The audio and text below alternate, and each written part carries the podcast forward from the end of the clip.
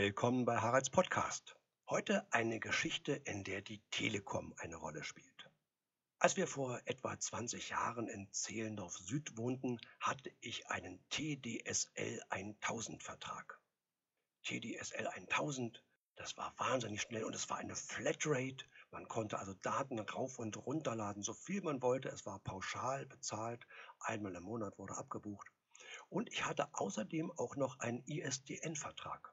Dieser ISDN-Vertrag hatte zwei Nachteile. Zum einen war ISDN ungefähr 16 mal langsamer als TDSL 1000 und zum anderen kostete das Geld. Jedes einzelne Byte, was man rauf oder runtergeladen hat, musste man extra bezahlen. Ein volumenabhängiger Tarif war das. Aber es hat auch einen großen Vorteil, das ISDN. Es hat nämlich funktioniert. Im Gegensatz zu TDSL, das ein bis zweimal pro Woche kaputt gegangen ist. Als das TDSL zum ersten Mal kaputt ging, war ich relativ hilflos, denn damals hatten sich T-Online und Telekom aufgespalten in zwei verschiedene Firmen. Rief ich also den T-Online-Support an, sagten die, oh, da kennen wir uns gar nicht aus. Wir sind ja nur für das Kaufmännische zuständig. Wissen Sie, wir haben mit Ihnen den Vertrag gemacht, wir haben Ihnen versprochen, dass Sie regelmäßig jeden Tag Daten rauf und runterladen können, so viel Sie wollen. Und wir buchen immer jeden Monat das Geld von Ihrem Konto ab, aber mit der Technik kennen wir uns gar nicht aus. Das macht die Telekom. Da müssen Sie sich bitte an die Telekom wenden. Rief man nun den Telekom-Support an, sagten die, äh, Entschuldigung, wer sind Sie? Haben Sie einen Vertrag mit uns? Nein, Sie haben einen Vertrag mit T-Online, also müssen Sie sich an T-Online wenden. Wir machen ja nur die Technik. So ging das hin und her. Wie so ein Ping-Pong-Ball kam man sich vor zwischen diesen beiden Supports. Wenn man jetzt tatsächlich mal einen hilfsbereiten Support-Menschen gefunden hat, dann begann diese grauenhafte Routine, die damals üblich war. Ich weiß nicht, ob das heute auch noch so gemacht wird. Wahrscheinlich. Ich habe das Gefühl, ich habe das hunderte von Malen gemacht. Dann hat man also diesen Support-Menschen, der sagt, keine Sorge, wir machen das, ich helfe Ihnen. Passen Sie auf, Sie machen jetzt genau, was ich Ihnen sage. Und man sagt, aber nicht nur die Treiber deinstallieren und neu installieren, das habe ich schon oft genug gemacht. Machen Sie einfach, was ich Ihnen sage. Passen Sie auf. Sie ziehen mal alle Kabel ab. Jetzt stecken Sie die Kabel alle wieder ein. Ja. Jetzt fahren Sie Windows runter. Starten es im abgesicherten Modus. Jetzt deinstallieren wir gemeinsam die ganzen. Bitte, das habe ich schon so oft gemacht. Ich will nicht. Keine Sorge, ich weiß genau, was zu tun ist. Wir deinstallieren jetzt gemeinsam die ganzen Treiber. So, jetzt wird Windows neu gestartet. Jetzt werden die Treiber alle neu installiert. Jetzt starten Sie Windows nochmal neu. Und was ist jetzt? Ja, ist genau wie vorher, es funktioniert nicht. Ja, also dann kann ich auch nichts machen. Also mehr weiß ich auch nicht. Komisch. Ich hätte gedacht, das geht. Ja, da kann ich Ihnen nicht helfen. Tut mir leid. Das waren diese Support-Geschichten. Und dann habe ich im Usenet erfahren durch eine Indiskretion, dass es eine geheime Support-Abteilung bei T-Online gab, einen DSL-Support. Von dem wusste niemand. Wenn man bei T-Online den Support angerufen hat und gesagt hat, ich habe Probleme mit DSL, haben die nicht gesagt, da müssen Sie sich an unseren DSL-Support wenden, ich gebe Ihnen mal die Nummer. Nein, die haben nur gesagt, Sie sind nicht zuständig. Ihr glaubt mir das nicht, oder? Hey, es gab auch eine geheime Abteilung bei der BFA für Zahnersatz. Im Ernst.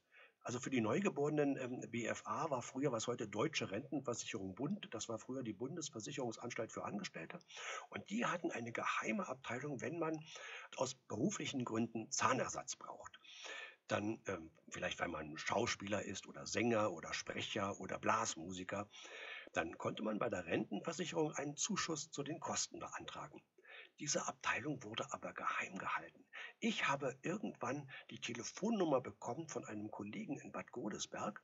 Und als ich da anrief, das Lustige war, wie die sich gemeldet haben. Die haben nicht gesagt Hallo, die haben gesagt, wie haben Sie uns denn gefunden?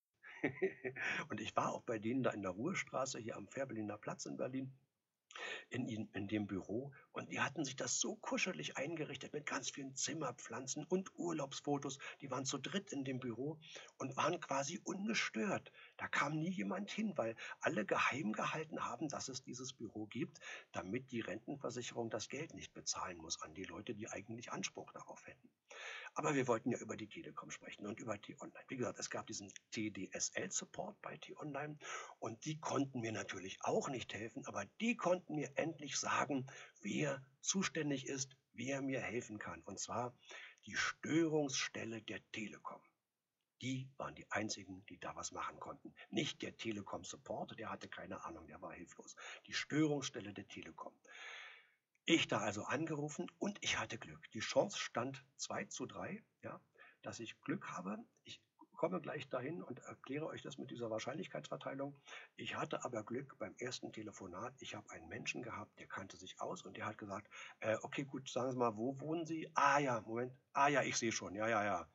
Äh, gut, ich trage das hier ein in die Auftragsliste. Meine Kollegen kümmern sich drum und dann haben Sie morgen Mittag, also 12, 13 Uhr, da kommen Sie wieder ins Internet. Das war, wenn ich Glück hatte, eine Chance von 33 Prozent im Durchschnitt. Die zweiten 33 Prozent waren, wenn ich weniger Glück hatte. Wenn ich weniger Glück hatte, sagte der Mensch, äh, wo wohnen Sie? Ah ja, ich sehe schon. Gut, okay, äh, dann äh, morgen Mittag äh, haben Sie wieder, ah, nee, heute ist Freitag. Nee, dann Montag. Montagmittag, 12, 13 Uhr so, dann haben Sie wieder Internet. Toll, ganzes Wochenende, kein Internet, keine Flatrate mit TDSL. Das passierte ungefähr auch in einem Drittel der Fälle. Und im letzten Drittel schließlich Dafür sind wir nicht zuständig. Äh, doch, Sie sind da. Wir sind die Störungsstelle der Telekom. Wir haben damit nichts zu tun. Doch, Sie sind sogar die Einzigen, die mir helfen können. Wollen Sie mir sagen, dass Sie sich mit meiner Arbeit besser auskennen als ich? Ja, das ist offensichtlich so, weil ich habe das äh, ein, zweimal die Woche, dieses Problem. Und Sie sind die Einzigen. Sie müssen das in eine Liste eintragen und Ihre Kollegen kümmern sich drum. Und dann habe ich morgen Mittag wieder, und, und wenn Sie das jetzt nicht machen, wissen Sie, dann, dann, äh, dann ist nämlich wieder Wochenende. Dann habe ich erst wieder Montag Internet letzten Endes habe ich dann oft gefragt, wann ist Ihre Schicht zu Ende? Äh, und dann habe ich halt ein paar Stunden später wieder angerufen und gehofft, dass dieser Kollege dann sich besser auskannte. Ja, und das ging so ein, zwei Jahre ungefähr. Und was mich gewundert hat, dass da nie eine Entschuldigung kam von T-Online. Die haben jeden Monat dieses Geld abgebucht und das hat praktisch nie funktioniert. Immer nur so ein paar Tage lang. Die hätten mal einen Freimonat spendieren können oder, oder sich wenigstens entschuldigen, aber haben sie nicht gemacht. So, jetzt hat man ja gerne, wenn man so eine Geschichte erzählt, dann hat man ja gern am Schluss eine Pointe. Und die Pointe dieser Geschichte, die kam mit ein paar Jahren Verzögerung, als wir schon in Kleinmachnow wohnten. Also zu, zuerst gut, zuerst hat es auch nicht funktioniert. Die ersten elf Tage, als wir in Kleinmachnow waren, hatten wir auch kein Internet, weil die Telekom es nicht auf die Reihe gekriegt hat, obwohl ich es drei Monate vorher angemeldet hatte.